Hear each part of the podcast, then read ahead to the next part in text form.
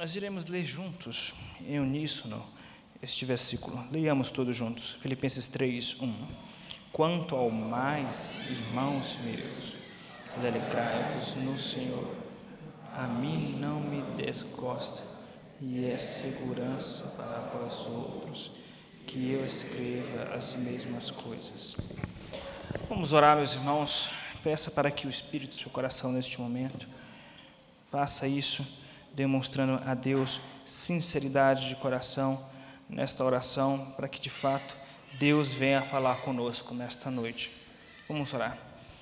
Senhor nosso Deus, nós nos submetemos tua soberania, teu poder, tua direção, porque nós carecemos de, de ti em todas as áreas das nossas vidas e ainda mais no que diz respeito à exposição da tua palavra. Exposição esta que nós tememos e trememos por causa da seriedade que é falar em teu nome.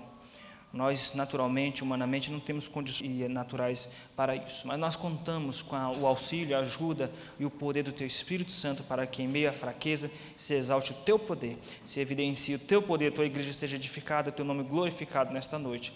É nessa expectativa e em nome de Jesus que nós pedimos. Amém. Meus queridos irmãos, algo que sempre nos ajuda na caminhada cristã, aliás, sempre nos ajuda em todas as áreas das nossas vidas, quando nós temos um plano a traçar, um caminho a percorrer, o que nos ajuda é manter o foco, porque quando nós temos essões e nós tentamos alcançar todas as informações que nos cercam, de fato, às vezes nós nos vimos perdidos. Então, nesse emaranhado de informações, quando nós mantemos o foco em alguns pontos principais, isso nos auxilia nessa corrida. E assim também é na vida cristã.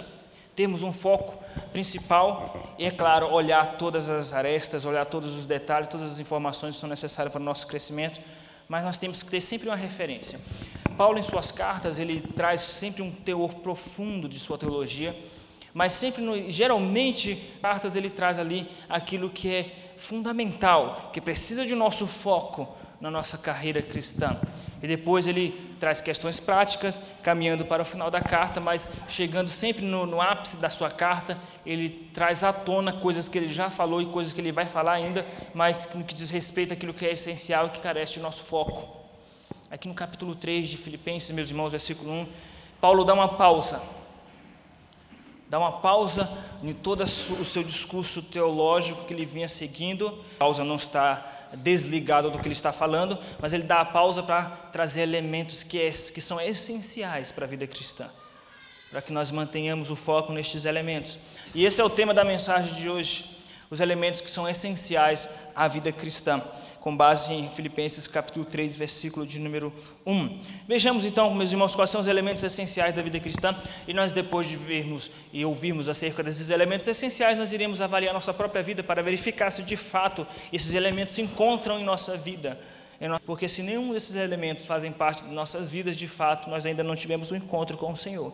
Esses elementos têm que fazer parte, ora com mais maturidade, ora com mais profundidade, ora em, fraqueza, mas esses elementos têm que ser vistos em nossas vidas, em maior desenvolvimento, em menor grau de desenvolvimento, mas nós de fato temos que ter esses elementos em nossas vidas.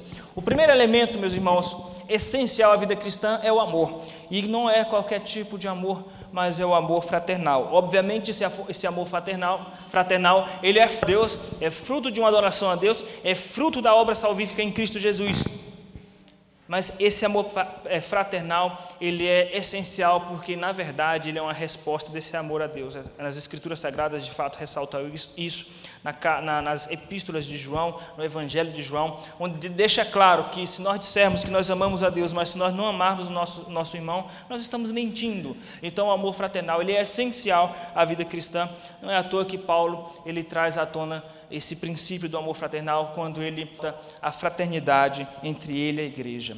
Versículo 1: Quanto ao mais, irmãos meus. Não é à toa, meus irmãos, que ele fala nesses termos fraternais, irmãos meus, ele está trazendo à tona todo o seu amor fraternal para com a igreja, a reciprocidade da igreja para com Paulo, nessa comunhão fraterna, nesse amor fraterno, coisa que nós já falamos no domingo passado a respeito disso os versículos anteriores falam sobre isso. Versículo 26, por exemplo, ele diz: capítulo 2, versículo 26 em diante, visto que ele todos vós estava angustiado porque o vistes que adoeceu.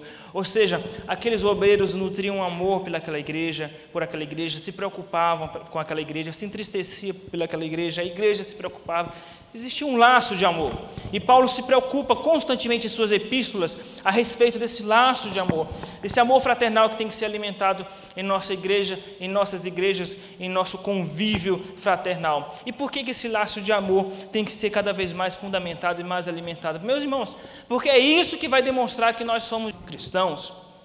É o que o evangelista João ressalta nas palavras de Cristo no Evangelho de João, capítulo 13, versículo 35, quando ele diz: Nisto saberão todos que sois meus discípulos, se vos amardes uns aos outros. É algo tão essencial e tão fundamental o amor fraternal, que é isso que nos caracteriza como cristãos. Ou seja, nós podemos ter uma vida de muita oração, muita leitura da palavra, mas isso não é tudo. Existem outras religiões que oram tanto, oram, Existem religiões que mantêm um padrão apto de orar três vezes ao dia incondicionalmente. Existem pessoas que conhecem a Bíblia do, do início ao fim, leem muito a Bíblia, se consagram a Deus e nós devemos fazer isso. Só que, no geral, meus irmãos, está em nosso inconsciente que Deus se preocupa mais com a nossa religiosidade do que com o nosso amor fraternal. Então, existem pessoas na igreja que estão envolvidas em muitas coisas na igreja oram, lêem a Bíblia, participam dos trabalhos da igreja, do departamento, e, e o seu inconsciente relaxa pensando, Deus está se agradando de mim. Mas, por outro lado, em contrapartida, fazem tudo isso, mas continuamente, continuamente, dia após dia, mesmo depois de ouvir mensagens e sermões, continuam falando mal uns dos outros. Fala mal dos irmãos em Cristo reclama da igreja, reclama do conselho, reclama do pastor, reclama do diácono, reclama do obreiro, reclama disso, fala mal de um, fala mal de outro, pela frente abraça, sorri, mas pelas costas fala mal. Nós devemos entender a seriedade da coisa. Não é à toa que Paulo ressalta essa fraternidade de uma maneira central em sua, em sua escritura ou em sua epístola. Chegando no meio da epístola, ele, ele ressalta sobre esse amor fraternal. Porque isso é essencial e nós perdemos de vista acerca disso. Pensemos bem, se não está em nosso inconsciente que o que mais agrada a Deus é nosso comportamento religioso de ler a Bíblia e orar e à igreja. É isso que Deus mais se preocupa, mas parar de falar mal uns dos outros, não, Deus não se importa tanto com isso. Desde que eu leia trabalhando na igreja, Deus não se importa de eu continuar falando mal uns dos outros. Meus queridos irmãos, existem crentes, existem pessoas que passam o dia todo na igreja, trabalhando, dia todo trabalhando na igreja. Quando, quando chega em casa na hora de jantar, janta o, o diácono, janta o pastor, janta o presbítero, janta seu, seu irmão em Cristo, janta todo mundo. Terminou de sair do culto, às vezes nem espera chegar em casa. Entra e fala: Você viu fulano de tal? E com um ar de piedade, é por isso que Paulo fala da aparente piedade. Alguns com aparente piedade pode fazer a obra de Deus de qualquer jeito? Você viu o horário que o fulano tal chegou para o ensaio? Que coisa feia. Meus irmãos, se nós não conseguimos amar nosso irmão em Cristo em coisas mínimas, como nós suportaríamos uma perseguição? Como nós suportaríamos coisas mais, mais graves, mais pesadas? Na verdade, Jesus disse que se a nossa justiça não exceder a justiça dos fariseus do reino dos céus, a nossa justiça excede a dos fariseus não por causa da nossa santidade, mas por causa da justiça de Cristo. Mas essa justiça de Cristo tem que nos impulsionar, nos constranger a vivermos um caráter cristão e um caráter de amor cristão. Esse é um elemento essencial na vida cristã e nós devemos incutir isso em nossos corações. Nós devemos levar a termo, nós devemos levar em seriedade esse assunto do amor fraternal, do amor cristão. Por quê? Porque, meus irmãos, isso faz, esse é o resumo da lei. Amar o próximo como, como nós devemos amar nós mesmos. Então, o primeiro elemento essencial, onde Paulo aborda na sua epístola, é acerca do amor fraternal. Essa centralidade ele continua abordando, obviamente, do, no restante da carta. No capítulo 4, versículo de número 1 e 2, ele fala sobre duas irmãs que estavam vivendo em discórdia. Ele diz: Rogo a Evódia e Síntica que pensem concordemente no Senhor. É natural, às vezes, haver o atrito, mas nós devemos buscar sempre a resolução, tendo como ponto de partida o amor cristão. O amor, ele é tão essencial que Paulo fala em Romanos capítulo 13, aliás, primeira, sua primeira carta aos Coríntios capítulo 13, que permanece a fé, a esperança e o amor, mas desses o maior é o amor. De fato, essa é a maior característica de que, de que alguém de fato nasceu de novo. Meus irmãos, o primeiro elemento essencial da vida cristã é o amor, o amor fraternal, o amor a Deus e o amor fraternal como fruto desse amor a Deus. O segundo elemento essencial na vida cristã é a alegria. É a alegria. Nós devemos entender, meus irmãos, que nós precisamos é ter equilíbrio. E só um cristão maduro consegue de oferecer para Deus um culto solene, reverente e alegre. E é interessante que na igreja evangélica sempre há disparidade, né? extremismos. Né? Ou você vê uma igreja alegre demais no culto e perde, alegre demais no sentido de que perde o senso da reverência, né? e rodopia e fica de cabeça para baixo, imita um leão, imita uma aranha, desce, sobe, não é? E tem de tudo, e você não pode falar nada porque Deus olha o coração. Aí você chega no culto que tem como que preza pela reverência, pelo temor, momento de louvor, de alegria, e mesmo semblante. Né? Agora o momento de alegria, mesmo semblante. Agora o momento de reverência, mesmo semblante. Não há alteração, por quê? Não, mas vai que o presbítero vê que eu dei um sorriso de alegria. E se o conselho me chama, Irmão, você não pode sorrir no culto, ficar feliz e alegre. É claro que o conselho não vai te chamar para isso, mas isso são, são, questões culturais. E nós nos dividimos em extremos. Nos dividimos em extremos. Nós temos que entender que a alegria faz parte da não só no culto, mas continuamente. E isso é um elemento essencial na vida cristã. O versículo de número 1 ele diz: Quanto ao, ao mais, irmãos meus, alegrai-vos no Senhor. Filipenses 4,4 ele repete: Alegrai-vos no Senhor. Outra vez vos digo: alegrai-vos. Mas por que, que nós devemos? Nós temos motivo para nos alegrar? Alguns crentes parecem não ter motivo para, para se alegrarem. É claro, meus irmãos, que nós não temos motivo para nos alegrar se os nossos olhos estiverem em terra.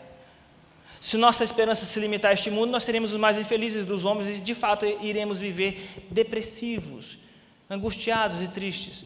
Então nós não teremos motivo para nos alegrar se nossa, nossa alegria estiver nesse mundo.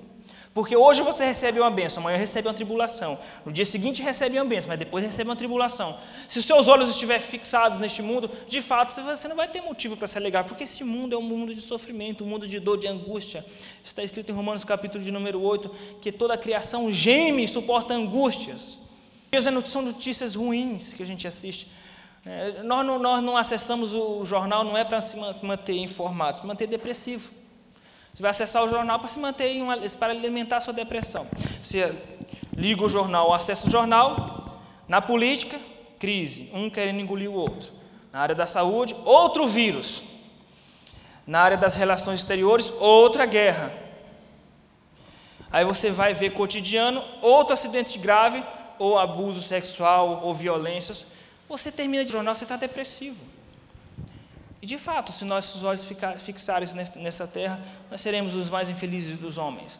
Então, não é qualquer tipo de alegria que ele está falando.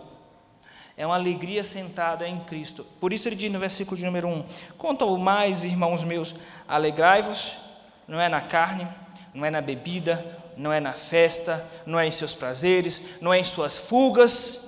Alegrai-vos no Senhor. É uma alegria cristocêntrica. O que significa essa alegria cristocêntrica? Algo que nós perdemos há muito tempo. Perdemos há muito tempo. Pastor, o senhor está julgando. Não, estou, estou expondo as Escrituras, meus irmãos. Eu vou dizer por que estou falando isso, é com base nas Escrituras, porque eu não sou louco de usar o púlpito para não falar nada somente além das Escrituras. Os apóstolos entenderam essa alegria. Os apóstolos tinham essa, tinham esta alegria. Quando eles foram presos, açoitados, a Bíblia diz que eles saltavam de alegria. Porque a alegria deles não estava mais baseada.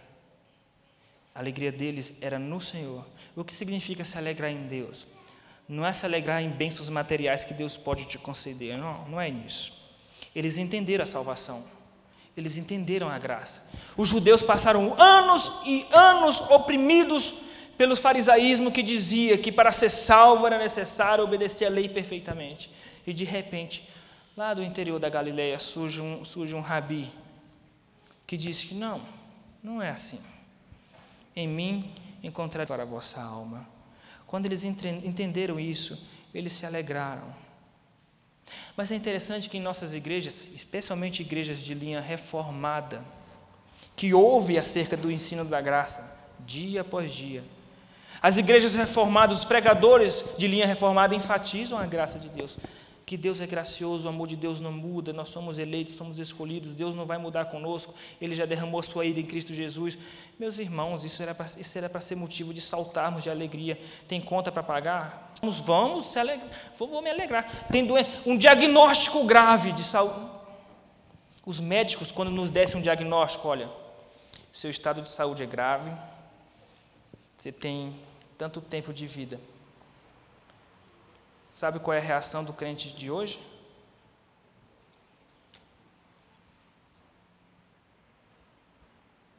Pastor, não sei mais o que eu vou fazer. Meus irmãos, por que, que a geração dos apóstolos era uma geração diferente? Porque a deles não estava baseada em conquistas, resolução de problemas, a alegria deles estava na cruz. Há muito tempo que nós perdemos isso de vista e precisamos voltar. Senão, vamos continuar em tristeza sobre tristeza. Nós só vamos ser felizes e alegres de verdade se nós, nossa alegria for cristocêntrica. E quando ela for cristocêntrica, ela vai ser incondicional. Ou seja, não são as lutas e as tribulações, tribulações que vão tirar a nossa alegria.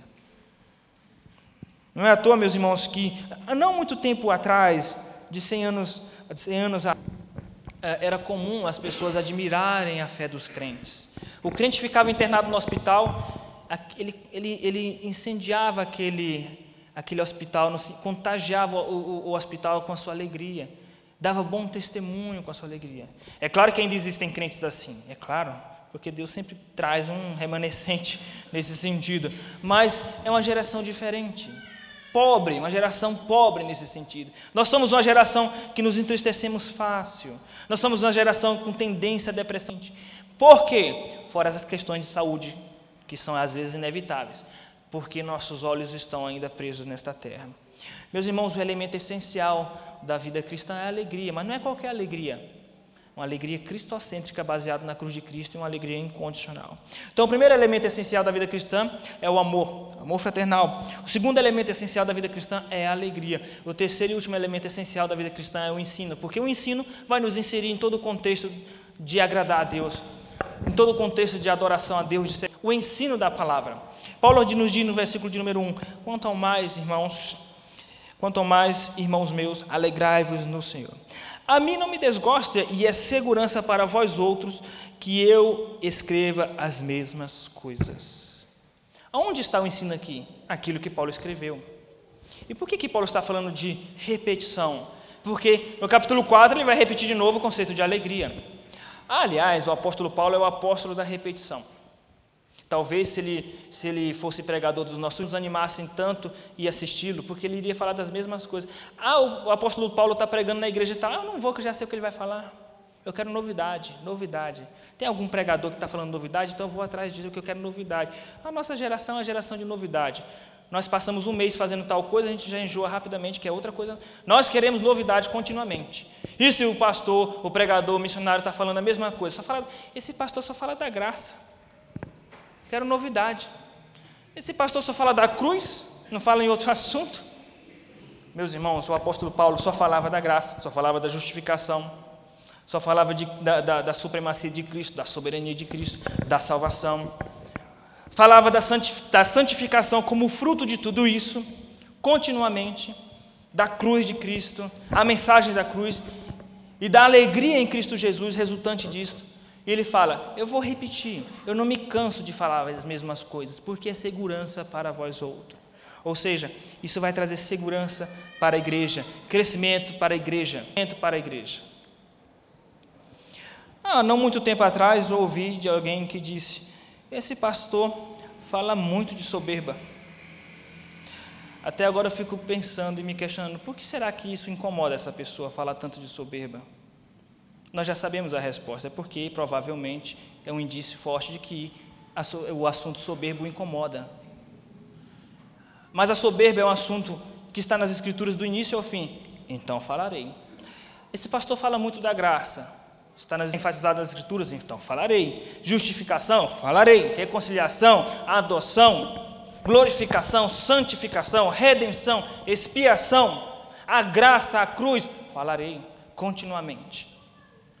Porque os pregadores da palavra de Deus sabem que vão prestar contas a Deus do seu serviço. Então nós não estamos aqui, meus irmãos, gastando horas preciosas deste, deste culto num lugar tão precioso como este púlpito para ficar contando historinhas. O tempo urge, a nossa vida urge, estão chegando, estão aí, não dá tempo de ficar contando historinhas. É as escrituras sagradas, a Bíblia. E Deus, ele enfatiza que este ensino, ele é fundamentado através da repetição, repetição. Falar as mesmas coisas. O principal motivo é que nós somos obtusos, nós, nós temos dificuldade de assimilar as questões espirituais. As questões deste, deste mundo nós, nós assimilamos rapidamente, mas as questões espirituais nós temos dificuldade de assimilar. Então nós ouvimos o ensino hoje, daqui domingo, quando o professor ou o pastor pergunta, você já não lembra. Você não lembra. Nossa, é mesmo, o pastor já falou sobre isso. A nossa natureza é pecaminosa dificulta o processo de aquisição de aprendizado pedagógico isso tem que ser fortalecido e fundamentado através do recurso da repetição. E Deus sabe disso. Por isso, só no livro de Deuteronômio aparece 30, 29 vezes a expressão lembrai-vos. Lembrai-vos. E nós estamos, estamos estudando Deuteronômio, nós estamos vendo, verificando a respeito disso. Deuteronômio 7, 17, lembrai-vos do Senhor teu Deus. Deuteronômio, Deuteronômio capítulo 8, versículo 2, recordar-te-ás. Deuteronômio capítulo 8, versículo 17 e 18, lembrai-vos do Senhor teu Deus. Deuteronômio capítulo 8, versículo 11, lembrai-vos, não vos esqueçais. Deuteronômio capítulo 9, versículo de número 6 e 7, lembrai-vos, não vos esqueçais do Senhor teu Deus. Não é à toa que está escrito nessa mesa, fazer memória de mim. Ou seja, isso na verdade é uma palavra, uma expressão que vem das Escrituras Sagradas, da palavra do próprio Cristo ao celebrar a Santa Ceia. Fazer memória, porque nós temos uma forte tendência à amnésia, então é necessário. Não é à toa também que toda a teologia do Antigo Testamento, a literatura, a literatura do Antigo Testamento foi desenvolvida, pautada na repetição. Quem é seminarista já deve ter visto a respeito dos recursos literários da, da repetição de ficar repetindo conceitos, às vezes como sinônimo ou como antônimo, na, no, como recurso da língua hebraica, porque Deus sabe que é necessário muitas vezes repetir. Ou seja, incutir na cabeça. É o que nós devemos os pais fazer com as crianças: incutir a lei, inculcar a lei de Deus na criança. Isso vem através da repetição. Quando vossos filhos os perguntarem que rito é, rito é esse, vós falareis aos vossos filhos: é a Páscoa do Senhor. A repetição, a repetição continuamente. Então é um ensino que deve ser fundamentado, ele é fundamentado na repetição, e é o que nós iremos fazer e continuaremos a fazer até a volta de Cristo. Repetir conceitos fundamentais como graça, cruz, lutas, desertos, adoração a Deus, louvor a Deus, são conceitos fundamentais nas Sagradas Escrituras.